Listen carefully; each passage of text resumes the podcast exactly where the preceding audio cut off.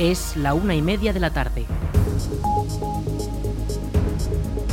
Buenas tardes, martes 28 de marzo comenzamos el espacio para la información local en el 107.4 de la FM. Les habla Aritz Gómez Arranca, una nueva edición de la Almunia Noticias.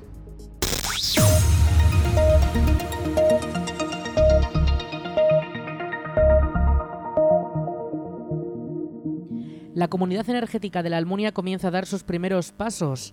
El Ayuntamiento de la Almunia ha impulsado la creación de La Almunia Encendida, una iniciativa con la que crear una cooperativa que permitirá abaratar costes en la factura de la luz. Marta Gracia, alcaldesa de la Almunia, explica su funcionamiento. Bueno, vamos a presentar o vamos a iniciar el camino de la Almunia Encendida, que va a ser la, comunidad energética que impulsa eh, el Ayuntamiento de la Almunia. Una comunidad energética eh, es una agrupación de consumidores, en este caso con el apoyo del Ayuntamiento. Es una, agrupación que consiste, así muy resumidamente, en que, en que un grupo de consumidores se, se organizan en una asociación, una cooperativa, para eh, compartir las placas eh, solares, ¿vale? Entonces, en lugar de colocarse cada uno las placas en su propio tejado de forma autónoma y con su y con suministro propio para sí mismo, pues en aquellos casos en los que por una razón o por otra no es posible esta colocación, pues porque tu tejado no te lo permite o porque tu consumo eléctrico no, no hace eficiente o no hace rentable una inversión tan grande como para poder ponerte tus placas o por la razón que sea, tú te puedes asociar a una comunidad energética de autoconsumo, que es una cooperativa, y el ayuntamiento lo que hace es ceder el uso de cubiertas municipales, por ejemplo, puede ser la, la cubierta de la escuela universitaria, por ejemplo, eh, allí la, cooperativa, la, comunidad energética coloca las placas eh, de las que se sirven, de las que se beneficia en su factura todos los asociados a esa comunidad energética. O sea, es como que tú te colocaras para descontarte de tu factura el, consumo eléctrico, tú te lo en lugar de colocártelo en tu propio tejado, pues te asocias a una cooperativa que las coloca en un tejado municipal. Así, muy resumidamente. La primera reunión informativa tendrá lugar este martes a las 7 de la tarde en el Salón de Actos del Palacio de San Juan, donde todos los interesados podrán acudir para plantear sus dudas y comenzar a unirse al proyecto. Desde el consistorio estiman que este mecanismo permitirá a los almonienses abaratar la factura de la luz con el uso de las instalaciones municipales de generación eléctrica. Además, según explican desde el consistorio, este modelo de cooperativa se beneficiará del nuevo decreto ley aprobado por el Gobierno de Aragón que regula en este sentido las condiciones de las comunidades energéticas. La Almunia ha incorporado más de 100 árboles a la vegetación de su casco urbano. El ayuntamiento de la localidad ha realizado durante la parada vegetativa de este año un plan global de actuación con el que se han incrementado los árboles en calles y plazas hasta superar los 2.000 y también se han repuesto plantas dañadas y enfermas y se ha reforzado todo el arbolado con una poda especializada. Escuchamos a Juan José Moreno, teniente alcalde de la Almunia. Pues eh, queremos adelantarnos un poco para el, año, para el año que viene. Es una poda que se realiza a partir de octubre, noviembre, pues tenemos que contemplar presupuestariamente el, la partida eh, para la poda eh, que tenemos que pagar en 2023 y la partida que tenemos que pagar en 2024. Por lo tanto, hemos aumentado la cantidad económica, hemos aumentado el número de plantas, ya que ha habido más plantaciones y otros setos y otras eh, peculiaridades que no habíamos contemplado. Y el pliego está totalmente finalizado. Lo vamos a sacar ya en breve para publicarlo en la página, en, el portal de, de, contratación del Estado, con lo cual es un proceso abierto a todo el mundo, a todas las empresas y espero que nada que cuando se cuando se eh, cuando se publicite las empresas eh, opten a, esta poda y se pueda adjudicar ya. El consistorio ya trabaja en la continuación de estos trabajos con la elaboración de un plan de trabajos y la licitación del servicio de poda para la temporada que comienza el próximo otoño. De esta manera se aseguran que se cuida y protege la masa arbórea de las calles de la Almunia. Por otra parte, Moreno ha resaltado que el impulso y cuidado del patrimonio verde de la localidad no se limita a las especies urbanas. Estos pasados días se han plantado más de 800 árboles, pinos y carrascas en el Monte de la Cuesta, donde la Brigada Municipal dirigió a los niños y familias de la Asociación Adispaz y las AMPAs de los colegios para sumar la mejora del bosque y fomentar la educación ambiental.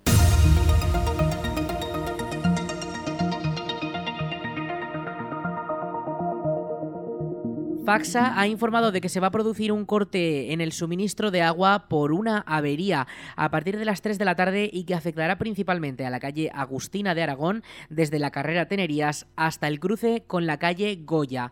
Según la empresa que se encarga de la gestión de las aguas municipales, el suministro se restablecerá sin previo aviso. Además, Faxa dispone de un número de atención al cliente. Este es el 976 600 322. La Biblioteca de la Almunia cierra por vacaciones durante Semana Santa. Desde este mismo viernes y hasta el 11 de abril, eh, martes 11 de abril también incluido, permanecerá cerrada y no prestará ningún servicio, por lo que desde las redes sociales de la biblioteca ya recomiendan aprovisionarse de lecturas o devolver los libros para cambiarlos por otros, para poder así seguir disfrutando de la literatura durante las vacaciones de Semana Santa. Les recordamos, la biblioteca cierra este mismo viernes y volverá a abrir el 12 de abril. La Guardia Civil de Épila ha rescatado a un perro atrapado en una balsa de riego. El pasado jueves la propietaria del recinto dio la voz de alarma a las autoridades porque había dos perros atrapados dentro de la infraestructura. Al llegar la patrulla pudieron comprobar que uno de los canes había fallecido ahogado, mientras que el otro seguía intentando salir mientras mostraba también síntomas de fatiga. La Guardia Civil intentó rescatar al animal mediante el sistema de cuerdas que tiene la balsa, pero pero resultó imposible debido a la pendiente de 5 metros del talud, ya que el material impermeabilizador no tenía adherencia. Ante esta situación, uno de los agentes decidió rápidamente actuar y quitarse el uniforme para meterse en el agua y finalmente rescatar al perro. Finalmente el animal fue alimentado e hidratado por los agentes, cuando pudieron ver también que tenía síntomas de hipotermia. Tras ello, fue trasladado al cuartel de Épila, donde comprobaron que se trataba de una hembra de 30 kilos de raza Pointer cruzada y que no tenía chip. Ahora es el ayuntamiento de Épila el que le proporciona cuidados hasta que intervenga la protectora de animales. La Plaza Zaragoza de Calatorao continúa con su gran transformación para hacer de ella un gran espacio social. El ayuntamiento de la localidad ha invertido más de medio millón de euros en reformar uno de los núcleos comerciales y sociales de los vecinos. Ahora este espacio tendrá una cota cero que permanecerá perimetrado por una calle por la que pasará el tráfico que a partir de ahora tendrá prohibida la entrada a la plaza. El nuevo espacio tendrá 3.348 metros cuadrados, de los cuales 1.800 serán de productos producto local de piedra negra de Calatorao en distintos formatos y acabados como losas, adoquines, piedras abujardadas y flameadas. Para el alcalde de la localidad, David Felipe, es una gran mejora que también supone la mejora de los servicios y suministros bajo el suelo. Estos serán mejorados para evitar problemas en la infraestructura de tuberías. Además, la plaza permitirá mover las terrazas al nuevo espacio que también contará con una fuente en el suelo y un gran escenario donde poder realizar al aire libre. El ayuntamiento también dejará un espacio para que los vecinos puedan aparcar sus vehículos junto a bancos y una fila de árboles que arrojarán sombra.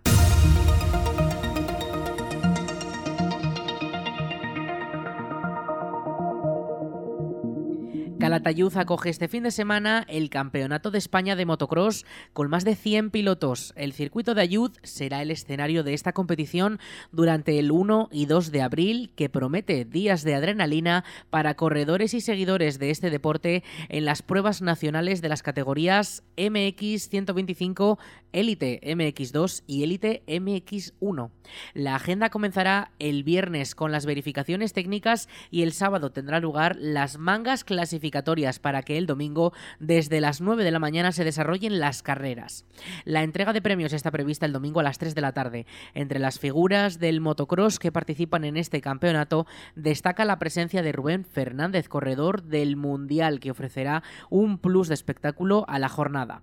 El circuito bilbilitano es referente por sus peculiaridades técnicas y sus adecuadas infraestructuras. En ese sentido, tal y como ha explicado el concejal de deportes del Ayuntamiento de Calatayud, Héctor Sarria, el Club Motoclub ha realizado mejoras a lo largo de estos años como la nueva parrilla de salida, la instalación de un pórtico en la primera curva del circuito o el edificio de control de carrera y servicios.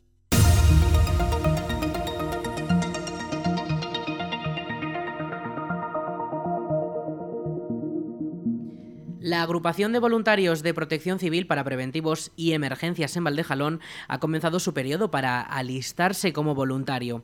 Desde protección civil se realizan labores como atender las emergencias, ayudar a las autoridades en la organización de eventos también o incluso formarse para prevenir riesgos y estar preparado en cuanto a seguridad.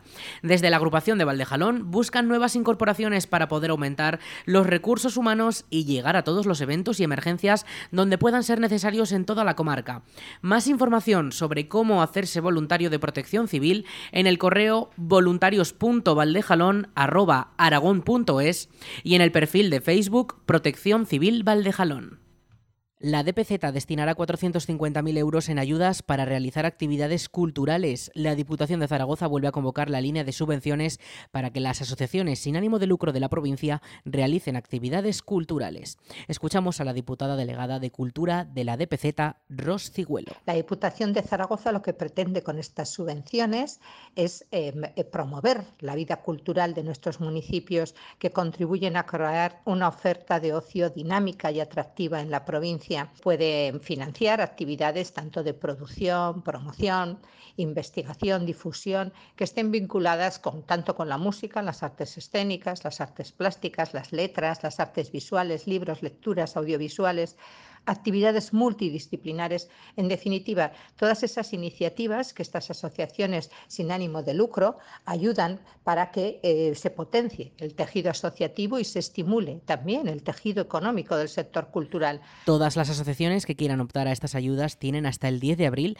para poder presentar sus propuestas. No podrán participar las asociaciones de la ciudad de Zaragoza y se deberán destinar a costear los gastos que supongan las actividades que se organizan por el tejido asociativo de la provincia. Permiten eh, que se introduzcan eh, como ayuda los gastos de producción de las actividades, como hemos dicho, de promoción y difusión de las mismas, y también los gastos generados por el personal contratado específicamente para cada actividad promovida por cada una de estas asociaciones. Quienes estén interesados pueden eh, solicitarlas desde este mismo viernes hasta el 10 de abril. Estas ayudas serán compatibles con cualquier otra ayuda pública que pudieran obtener para la misma finalidad, siempre y cuando el conjunto de ellas no supere el 80% del coste de la actividad desarrollada.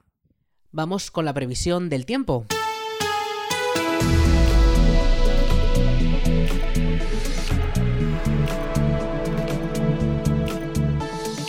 En cuanto al tiempo, hoy tendremos temperaturas máximas de 26 grados. Atención porque mañana llegaremos hasta los 30 y también permanecerá así durante el jueves, solo que las mínimas comienzan a subir de cara a ese principio del fin de semana. La mínima para esta próxima madrugada será de 10 grados y el jueves la mínima será de 15.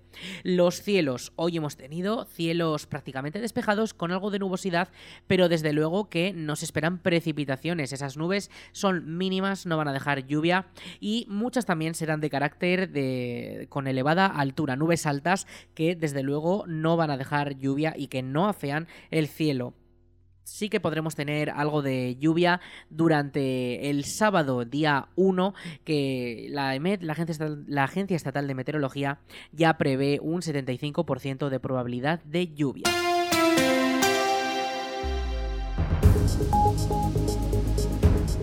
Hasta aquí la información local en la Almunia Radio. En unos minutos a las 2 toman el relevo nuestros compañeros de Aragón Radio Noticias. Más información en laalmuniaradio.es.